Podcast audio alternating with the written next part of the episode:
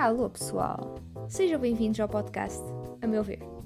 Eu sou a Filipa E eu sou o Leonardo. e somos apenas dois amigos que gostam de debater assuntos nada interessantes. Se quiserem ouvir, é só pegarem na vossa caneca de chá ou café e vamos nessa.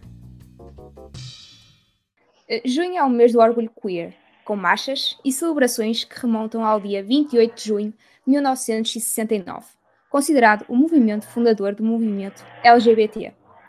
Pronto, LGBT, lésbicas, gays, bissexuais, transgênero, nos Estados Unidos.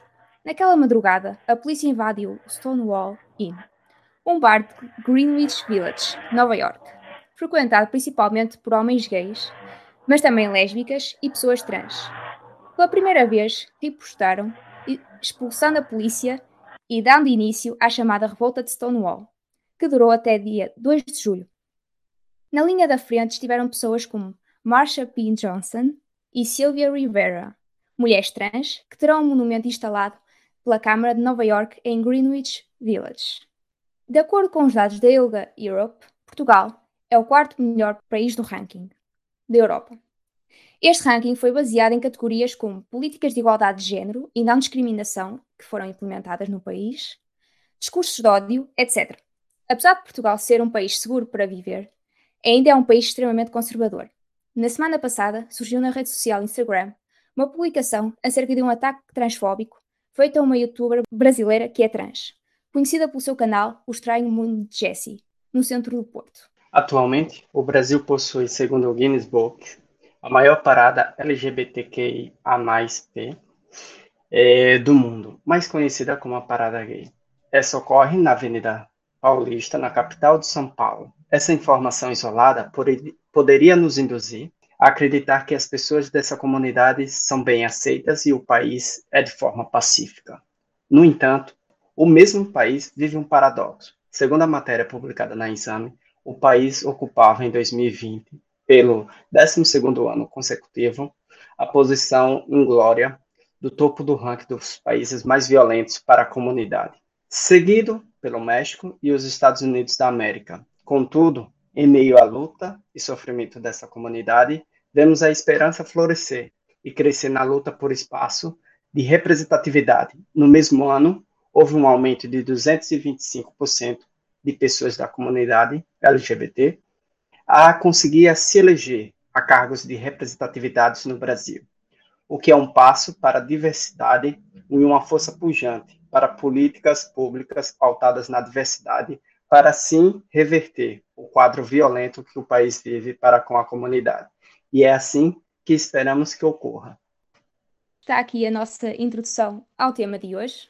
Este mês é celebrativo da comunidade LGBTQIA+, que agora também tem o P na, na sigla. Ahm, e trouxemos então uma convidada, a a primeira convidada do nosso podcast. Acho que te podes apresentar.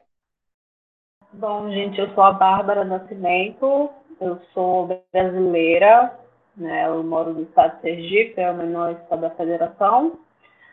Ah, sou graduada em psicologia, faço pesquisa na área de psicanálise, sou mulher lésbica, casada, com duas pets em casa, e é isso, mais ou menos. E com um gatinho também. também vi aí passar um gatinho. Pronto. Presente na entrevista. Ahm, olha lá, queres começar a iniciar a conversa? Começo Estás à vontade, estás à vontade. Eu aqui só estou no meu lugar de aprendizado. Pronto. Bem, Bárbara, olha, hum, acho que a primeira pergunta é aquela básica que já te perguntaram imensas vezes, que foi quando é que descobriste que tu, na verdade, não pertencias à heteronormatividade que era estabelecida e é, infelizmente, pela sociedade, e como é que tu aceitaste que eras diferente e, e pronto, e pronto, que não és heterossexual, entre aspas. Eu achei interessante como vocês colocaram a pergunta do como você descobriu que não fazia parte de uma heteronormatividade, né? É a primeira vez que eu escuto essa pergunta nessa formulação. Né? E eu acho que é por aí mesmo, né? é não fazer parte do que é aceito. Então, isso é um choque. Exatamente. Necessariamente vai ser um choque. Ah, eu me descobri exatamente me questionando, né? Porque eu não faço parte disso, disso que falaram para ser. Então eu começava a ver reações no meu corpo, né, pensamentos que vinham, que não era bem o que era aceito, não era bem o que falavam, né? Mas eu afastava, né? O primeiro momento era de afastamento desse tipo de pensamento, né? Então, na época, eu me relacionava com um homem e eu ficava, não. Se eu me relaciono com um homem, então, necessariamente, eu sou uma mulher heterossexual. Na minha cabeça, não... Na minha cabeça, socialmente, não existia o debate de sexualidade, por exemplo. Era muito difícil, né? Uhum. Então, eu fui me descobrindo exatamente percebendo que tinha alguma coisa, né, fora dessa heteronormatividade, passando por mim, né? Okay. E aí eu fui ver, vamos ver o que é isso, né? Fui pesquisar, né? fui ver alguns debates da internet já estava surgindo, mas exatamente nesse ponto assim, que você tocou, né? A gente percebe por sentir que há uma exclusão da nossa subjetividade em algum ponto. Né? Quando a gente percebe Exatamente. que não é só a existência da heterossexualidade que tem no mundo de possibilidades. É, porque às vezes parece que nos impõe a sermos heterossexuais, é, é quase compulsório aquilo. Até deixa de ser saudável. Uhum. Às vezes uma pessoa nem se sente um, atraída, mas como uma sociedade via bem, nós acabamos por uh, entrar e, e às vezes nem sequer somos felizes. Pelo menos foi o que me aconteceu e acho que também Sim, foi o que uma... Exatamente. Hoje nos estudos de gênero, né, tem, a gente tem um conceito de heterossexualidade compulsória. Né? Então, é por aí. A gente se descobre quando a gente percebe que aquilo ali é compulsório na nossa vida. É, eu tenho uma questão. Enquanto você teve a falar, eu tive a prestar atenção e, e fazer uma anotação aqui. Você falou que você teve, foi uhum. pesquisar, foi investigar mais sobre o que você estava compreendendo acerca da sua orientação sexual. É, no caso, minha pergunta é tipo, se você teve alguém que você pudesse conversar e compartilhar essas pesquisas enquanto ocorria essas dúvidas, um amigo ou um parente, ou era só você mesmo que estava lidando com esse processo? Uhum. Então, esse processo foi meados de 2009, 2010. Então, aqui no Brasil já, a gente já tinha um, um, um início aí de redes sociais, né? Orkut, Facebook já estava meio que bombando por aqui, né? Então, essas foram as minhas referências, né? Foram referências da internet.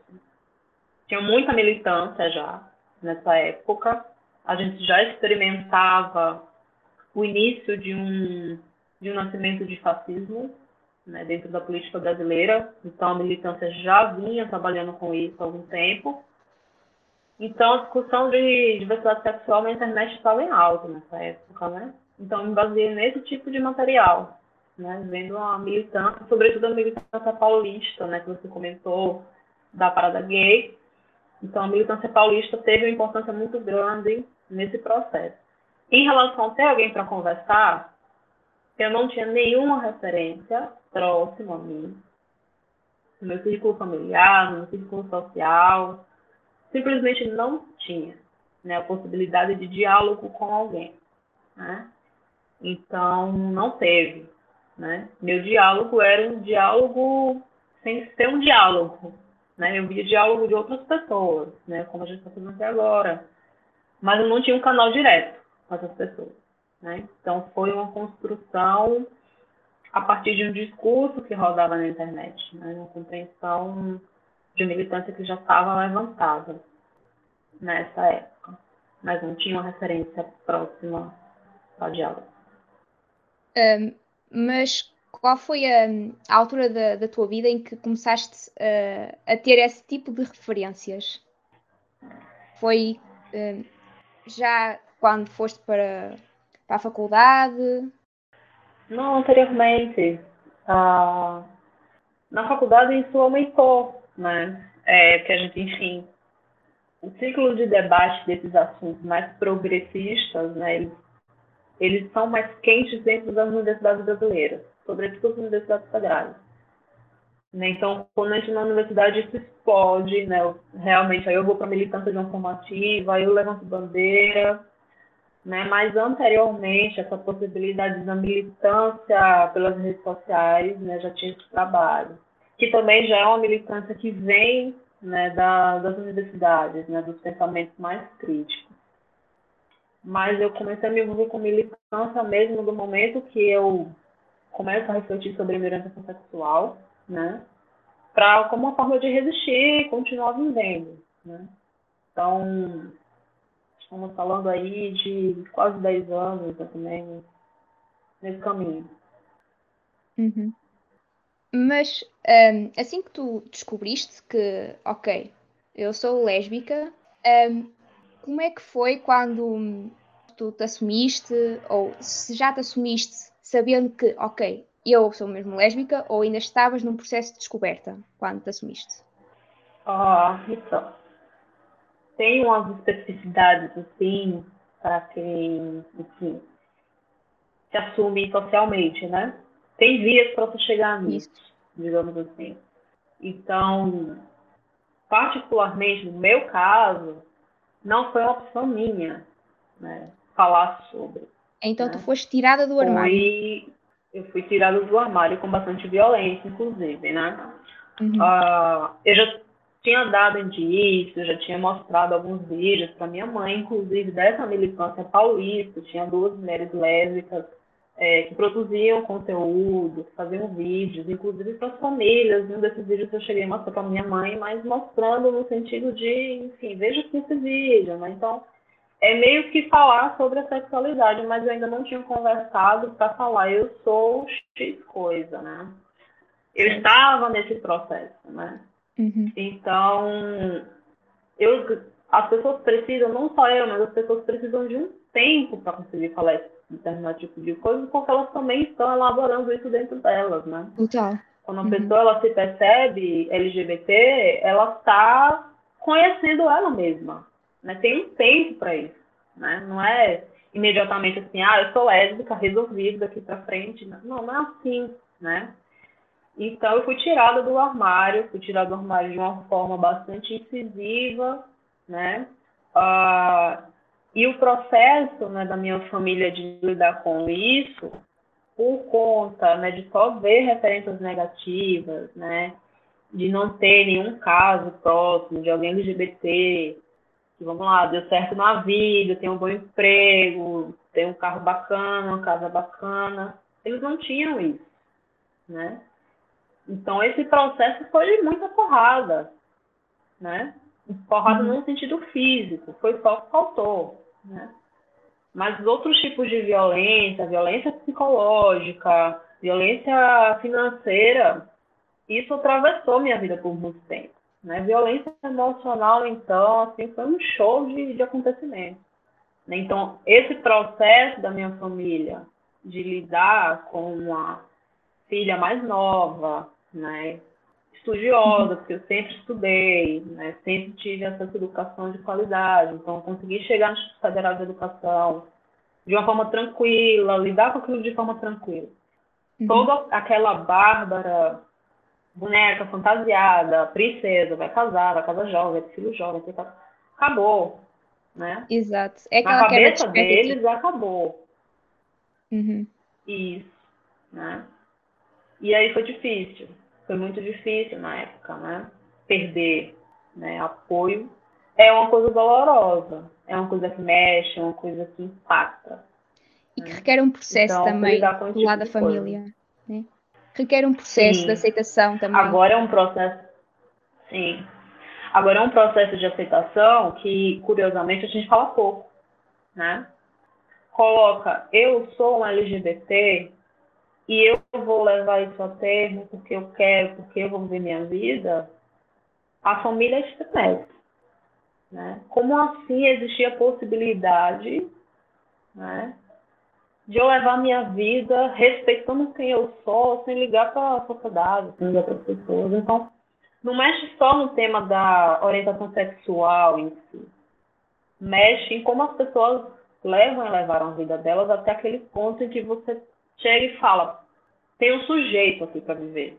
Eu não estou sujeito às coisas. Eu não vou estar sujeito a uma heterossexualidade compulsória. Tem possibilidades de vida aqui. Tem potência de vida. Então isso mexe. Né? Exatamente. Isso mexe, inclusive, se a família vai aceitar ou não.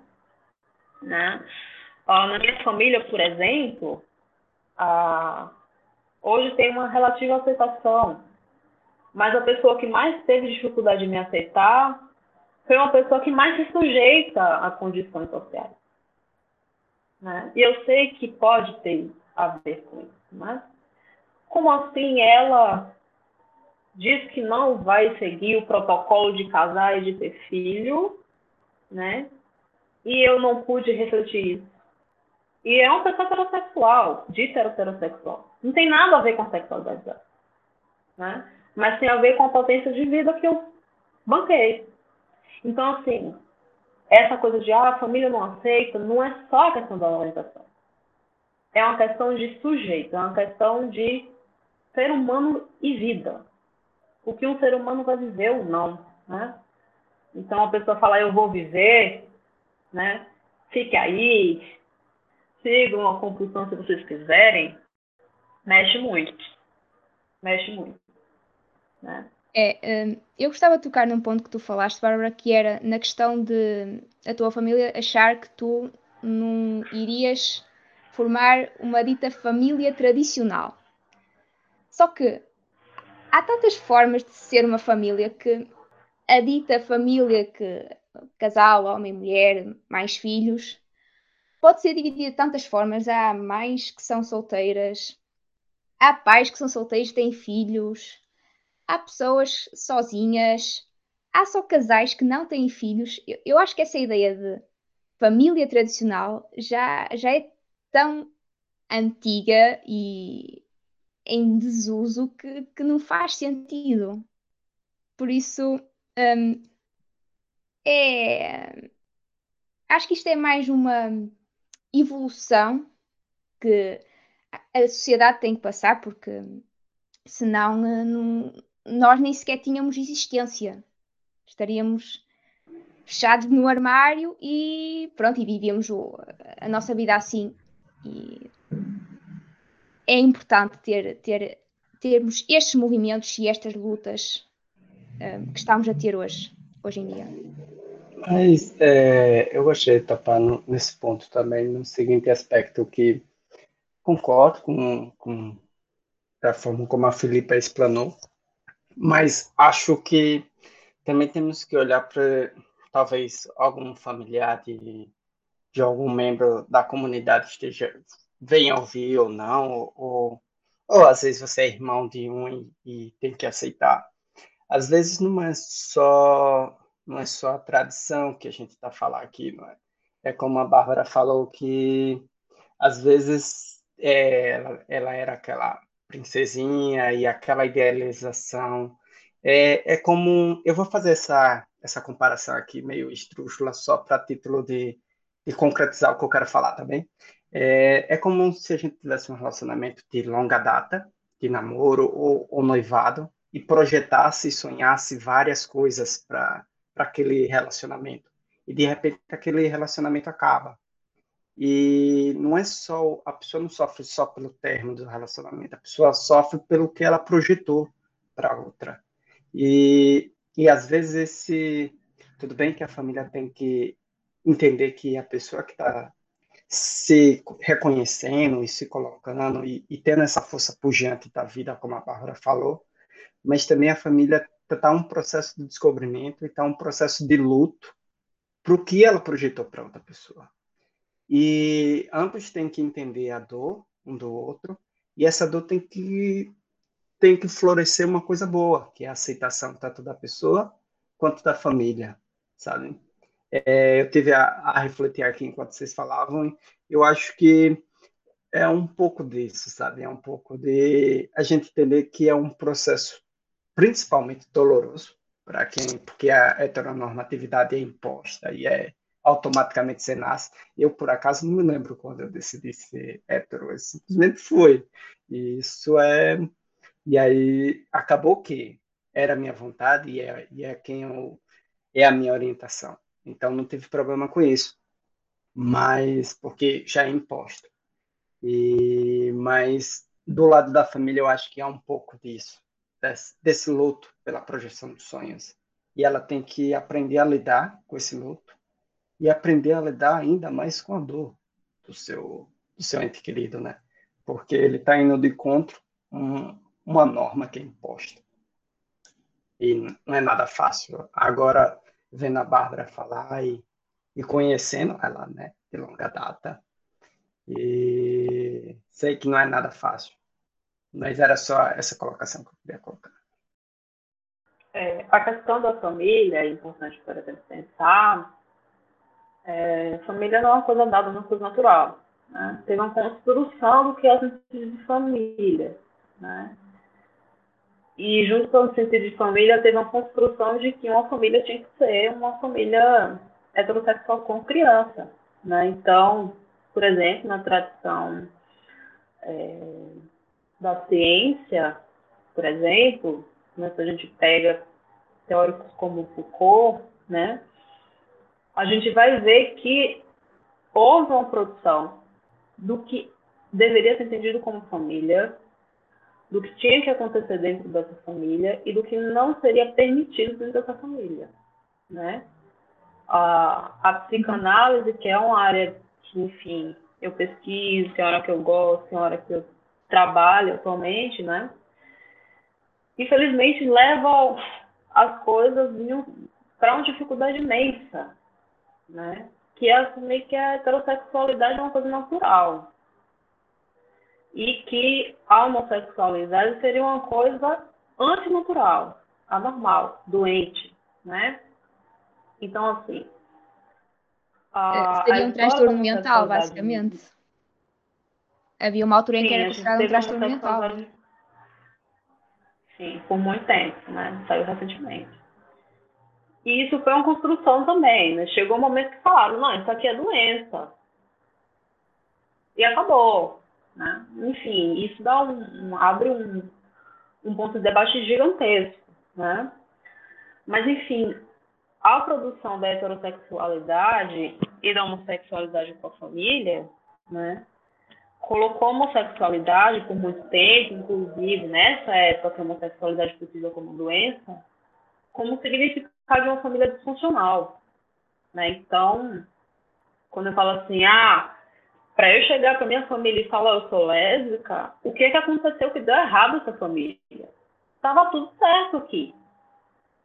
Né? Como assim agora você é lésbica? Você rachou a estética familiar. Né? Você está denunciando uma, uma lógica que a família está disfuncional? Como assim? Nossa família é perfeita? E olha, não tinha nada disfuncional. Tinham problemas familiares imensos, muito maiores do que eu ser lésbica, porque eu ser lésbica não é um problema. Né? Mas na cabeça Exatamente. da minha família, eu ser lésbica colocava a família como disfuncional. Agora veja, minha família sofreu muito mais do que eu. Isso que é bizarro. Eu estava bem, o processo de sofrimento da descoberta da minha sexualidade não foi minha. Foi muito mais da minha família. O quanto eu adoeci nesse processo foi minha família me adoecendo. Não foi eu ser lésbica, uma doença. Entende? Então, assim, quando a heterossexualidade compulsória vem, ela afeta todo mundo. Ela não afeta só quem é gay e tem que lidar com a heterossexualidade compulsória. Ela vai afetar, inclusive, a família que acredita nisso. A família que acredita que família tem que ser homem, tem que ser mulher. A gente tem, por exemplo, no Brasil, um dos maiores é, problemas que a gente tem atualmente é o índice de feminicídio. E é o mesmo país que tem o maior índice de violência contra LGBTs. É o mesmo país que tem é, uma, um apego a religiões evangélicas e católicas enorme. Bem, um, acho que para quebrar assim um pouco o gelo e tal, vamos falar assim de uma vibe mais leve. Um, é assim, que dicas é que acham que poderíamos dar aqui aos nossos, a quem está a ouvir o nosso podcast? Um, que para sair do armário, primeiro, quem é que pode sair do armário? Depois, quem, como é que se deve abordar isso? E pronto, a questão de segurança e, e, como lidar com, com esse processo. Não sei, o que é que vocês têm a dizer? Eu vou recuperar, eu vou recuperar pontos do que vocês falaram, tá? Em relação à religião, à igreja e o que é, o Léo colocou. Alô, alô, caro ouvinte. O tópico que a Barba está a recuperar está relacionado com o assunto de um possível podcast. Se quiseres ouvir, futuramente vamos lançar uma votação no Instagram do canal para ver se lançamos o episódio ou não. Só basta estar atento ao perfil e votares. Continuando a conversa. É, quem pode sair do armário? Não é todo mundo, tá? Não uhum. vamos iludir. Não é todo mundo. Por quê? O armário, ele pode ser um fator de... A gente trabalha, por exemplo, na psicologia com fatores, tá? O armário, ele pode ser um fator de proteção para algumas pessoas.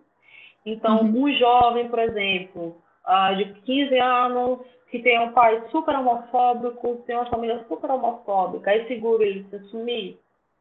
Não é, né? Ele pode estar se colocando em risco. Então, nem todo mundo pode sair do armário, gente, infelizmente. Tá? Tem que uhum. fazer uma avaliação muito séria, muito crítica de se há possibilidade, tá? Não, é, a gente ainda não chegou no patamar de que é possível para todas as pessoas, tá? A gente tem casos de, como eu já comentei, uh, de criança que foi espancada e morreu. E foram crianças, não foram pessoas que saíram do armário, porque, enfim, o pai colocou ali na cabeça que o filho estava com viadagem, ou seja, logo foi, espancou o menino até a morte. Né? Então, o armário ele não é um ele não ele não é um fator de sufocar, tá? Ele pode ser um fator de proteção.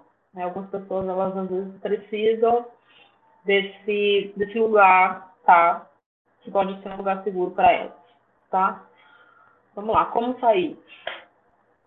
A gente vive no mundo capitalista, a gente tem que ter dinheiro, tá? Não tem como mesmo que não tenha dinheiro, vai ter que ter um lugar que. Uh, um teto, comida. A gente vai morrer, gente. Tá? Exatamente. Então, checar coisas básicas, né? Quem eu posso acionar caso é, eu decida que é a hora de me assumir, tá? Aqui no Brasil, a gente tem a Casa 1, acho que é em São Paulo. Tem algumas, alguns casos tá, que acolhem pessoas LGBTs expulsas de casa. A Aracaju também tem. É, é, uma, é uma casa, inclusive, idealizada pela nossa vereadora trans, tá? se chama Casa Amor, que acolhe essas pessoas. Tá? Então, recebe doação de alimento, já é uma casa mobiliada, enfim, que consegue ali, né, segurar as pessoas, dar uma segurança de um lar mínimo caso as pessoas precisem, tá? Então a gente precisa, né, enfim, quem vai sair, se não tiver essa condição financeira para, enfim, ter sua casa, ter sua alimentação, cheque onde vocês conseguem essas portas, tá? Procurem as militâncias, né? Procurem as militâncias da cidade mesmo, tá? Nas redes sociais e vejam onde se tem né? Primeiro, essas casas de acolhimento, caso você precise, a gente nunca sabe o que acontece a sai do armário. De repente, os pais falam, vai embora da minha casa, você não tem pai. Não tem mãe, não tem pai, não tem nada, né? Então, tem que verificar essas coisas, tá? Ah, além disso, verificar se tem apoio, tá?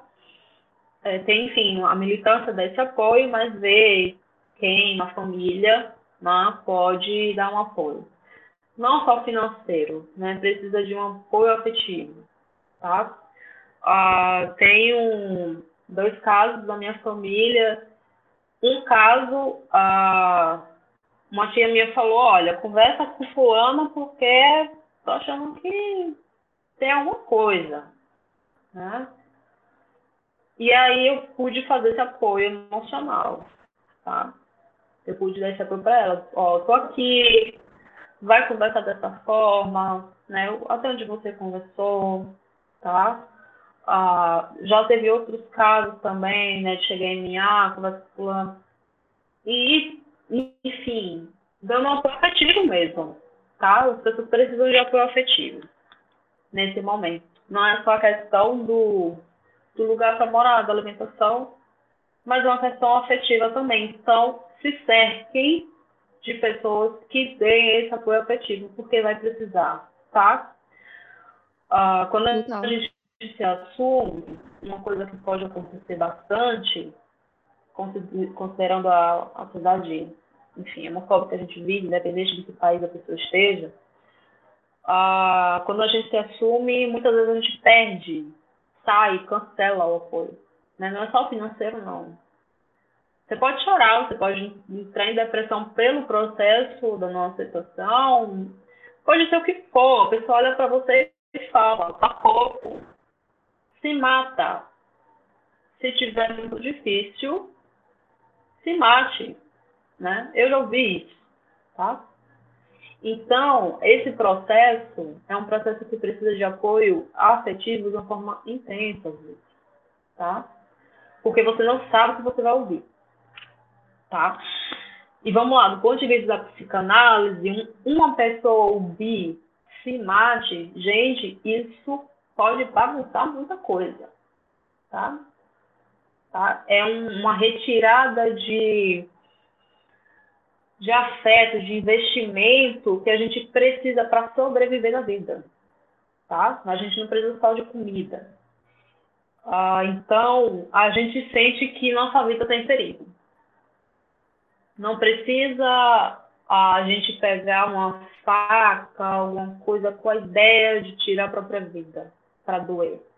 Se outra pessoa sugerir que a gente faça isso, vai doer muito. E isso não é uma coisa impossível de se acontecer, tá? Ah, é uma realidade dura que eu estou colocando? É, mas tem, às vezes vai ter que ser dessa forma, tá? Para não ficar parecendo que, ah, sai do armário, levanta a bandeira, sucesso. Não, não é assim, tem que ter calma, tá? Então se cerquem de pessoas que, se, que ajudem você a se sentir vivo, tá? porque vai ser difícil, pode ser difícil. Bárbara, pode ser com a pessoa sai do armário e a mãe dê um abraço, acolha. Hoje em dia é muito mais fácil do que há 10 anos atrás. Muito mais fácil. Tá? Muito. Pode ser que aconteça bastante. Tá? Em países que têm representância LGBT, que tem, enfim, isso muito discutido na mídia, é mais fácil. Tá? No Brasil está mais fácil, apesar de Bolsonaro. Tá? Tá o debate está chegando. Está chegando nas casas. Inclusive, ele fala, ah, você quer mamadeira de piroca, não sei o quê. Isso dá a oportunidade da gente falar sobre educação sexual nas escolas. Tá? Então, assim, Está chegando o debate, as pessoas estão discutindo, então pode ser que, que hoje esteja, eu acredito que hoje esteja mais fácil de sair do armário sim, está mais seguro, a gente tem políticas públicas para cobrir essas pessoas, a gente tem lei contra a homofobia, tá?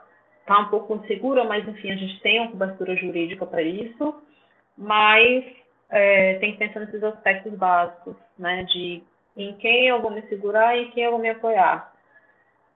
Enfim, uh, procurem sobreviver, tá? A gente está no capitalismo, uh, quem acompanha os teóricos sociais estão discutindo muito né, o político, por exemplo, que são pessoas que são, ah, deixa morrer isso aí, né? Ninguém precisa, não importa, né? Quem vai morrer. Algumas pessoas têm que morrer. A gente tem um ministro aqui da economia que fala, ah, o brasileiro quer viver demais, a economia não vai aguentar. Então, assim, o exemplo do necropolítica na nossa cara. Né? Algumas pessoas têm que morrer mesmo, é assim que pensam. Né? E quando essa pessoa é minoria, pode morrer a minoria inteira. Ninguém liga, ninguém se importa. Né? Então, assim, a gente está em um momento do mundo que é isso. Tá? Então, procurem sobreviver. Procurem realmente, assim, uh, uma forma de sustento, seja por emprego, seja por bico, enfim, se articular para sobreviver. Isso é precisar de dinheiro. Infelizmente, hoje está assim. Tá? Isso. Então, aí. Uh, pode falar, Léo. Não, era, era só isso mesmo. Era, só estava a concordar. Uhum. A, acho que uhum. a, as minhas dicas, não, não tenho dicas, porque não faço parte da comunidade, mas eu, eu queria deixar duas dicas para quem faz parte da eh, heteronormatividade, não é? Léo, eu acho que como aliado podes dar dicas, porque estás do outro lado e podes Sim. passar a mensagem. Sim, eu queria deixar duas dicas aqui para quem, quem é aliado ou, ou para quem não se considera aliado, mas faz parte da heteronormatividade. É, é o seguinte, eu acho que, do ponto de vista, vou dar dica para você sair do armário, porque você não faz parte da comunidade, mas eu acho que você pode ser um ponto de apoio é, para as pessoas que querem sair, ou para aquelas pessoas que não estão no momento de sair, e ser uma pessoa que faltou para Bárbara, por exemplo. Uma pessoa que seja pronto para conversar, sem julgamentos, e só simplesmente ouvir.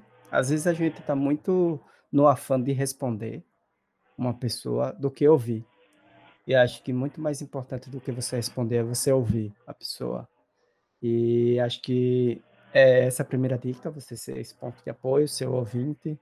E a outra é procurar de que forma é o seu papel nessa desconstrução, como a Bárbara mencionou aqui, é uma construção social por pessoas. Seja você estando tá inserido na igreja ou não, você tem um papel nessa construção. Então, é que forma você pode desconstruir esse ambiente hostil para o outro.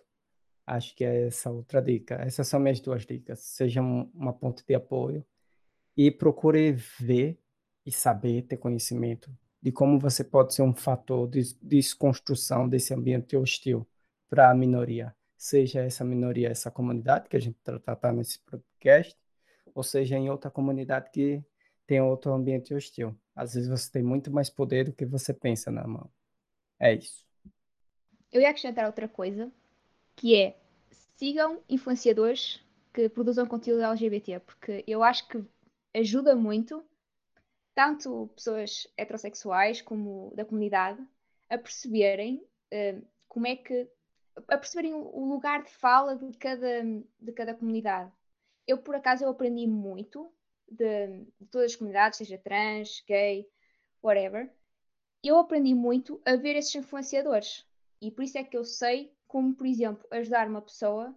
Por exemplo, eu não conheço ninguém que seja trans, mas no caso de conhecer, eu sei como abordar essa pessoa e não ser um, um, inconveniente. E, e, acho que isso é muito importante, que é sigam artistas, um, influenciadores LGBT, acho que é isso. Um, e por falar em influenciadores LGBT, eu acho que temos aqui umas recomendações para dar, não é, Léo? Sim, eu trago uma recomendação que é a Bia Ferreira. Ela é uma cantora do Brasil.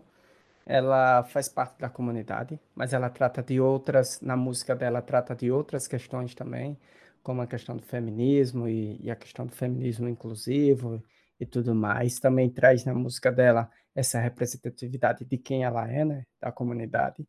Eu trouxe essa porque é uma que eu escuto muito e, e gosto bastante.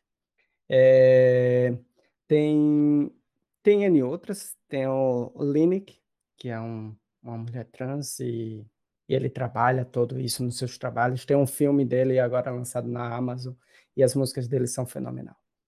Essas Dela, duas que eu trago. Dela. Dela. Perdão. Isso. Pronto. Um, eu, cá de Portugal, eu trago uma, uma influenciadora. É uma atriz uh, portuguesa que se chama Inês Herédia. Ela recentemente, então, uh, fez o seu coming out, a dizer que era lésbica. E tem uma família neste momento com... Tem dois filhos, dois gêmeos, e são uma família, por acaso, muito feliz e, e acho que é uma inspiração para a comunidade LGBTK em Portugal. Um, e pronto. Esta é a minha recomendação, pelo menos para a letra L. E tu, Bárbara, tens alguma recomendação? Ah, eu teria várias, assim. Tem muita gente interessante uh, que pode contribuir com esse debate, mas eu vou recomendar duas, tá? Uh, tem uma artista brasileira que, para mim, deu uma força, assim, estrondosa, é uma mulher trans, chamada Linda Quebrada. Ela tem um documentário né, chamado Bicha Travesti, que também é o título de uma música dela, e assim, porrada de militância, dá uma força muito grande para passar por momentos uh, que a gente precisa lembrar né, de desconstruir tudo que a gente conversou aqui, né? Machismo, é, conservadorismo, fascismo, ela dá um show dessas coisas, tá? Ela tem uma trajetória muito interessante. E é uma mulher trans negra. Então, tem uma história de vida, né, que dá para sentir nas músicas dela, né, que é atravessada por muitas coisas. E uma referência local é também uma travesti negra, tá? Travesti preta, melhor dizendo, aqui de Aracaju, tá? Que assim, se fosse uma pessoa para eu falar, gente, segue pelo amor de Deus, engaja ela, ajuda ela, que é a Kézia Sons, uma pessoa extremamente assim, ímpar, né? Faz debates muito interessantes, levanta pontos muito interessantes da pauta trans, da realidade dela, né, de ser uma travesti gorda, preta, periférica, né, do menor estado do, do país, né, vivendo é, no interior daqui, em região pobre, tá, é, sem apoio, tá, do governo. Então, é uma pessoa que precisa de engajamento na internet. Então, vou passar a arroba da Kézia para vocês, para ajudar também, né, a dar visibilidade que ela pede bastante, tá, da gente sempre. É isso. É isso que eu vou recomendar hoje. Ok. Muito obrigado, Bárbara, principalmente por ter se dado a oportunidade de participar e, e sair da zona de conforto um pouco. É sempre é, muito bom. É, Para mim foi uma aula e tenho a agradecer muito. É isso. Um, é, eu ia dizer as minhas palavras, Joel, obrigada, porque também passaste assim um, o outro lado da, do processo de aceitação e como é que nós temos que lidar com isto, principalmente tendo em conta o panorama em que o Brasil está agora. Um, e, e, obrigada pela tua história. Acho que é uma história de superação muito boa. Um, olha, para mim és uma inspiração, por isso já, já valeu. Eu que agradeço o convite, assim, é, para mim era um sonho chegar onde eu na real, assim, eu ficava, cara, como é que eu vou chegar lá, né? Como é que eu, enfim, vou ter minha casa, com minha esposa, com as coisas, então, finalmente, depois de anos chegar nisso, assim, tá sendo um momento de me enxergar finalmente como uma referência positiva e dizer, gente, luta, pelo amor de Deus, sabe? Vão atrás das coisas de vocês, não desistam, tá? É, enfim, ser o apoio para pessoas da minha família, para primos, para primas, para pessoas que estão vindo, para vocês, tá? Uh, de que a luta valeu a pena. Para mim, valeu a pena. Né? Eu sempre brinco assim com os meus amigos. Assim, Olha, se eu morrer, fale que já valeu. Assim, 27 anos já, já deu conta é, de eu sentir uma felicidade imensa, uma gratidão imensa desse tempo de vida. Assim. Estou muito grata pela oportunidade também de compartilhar uh, isso com vocês. Enfim, peço desculpa se eu estava assim, ah, vamos derrotar todo mundo. Mas é porque, enfim, né?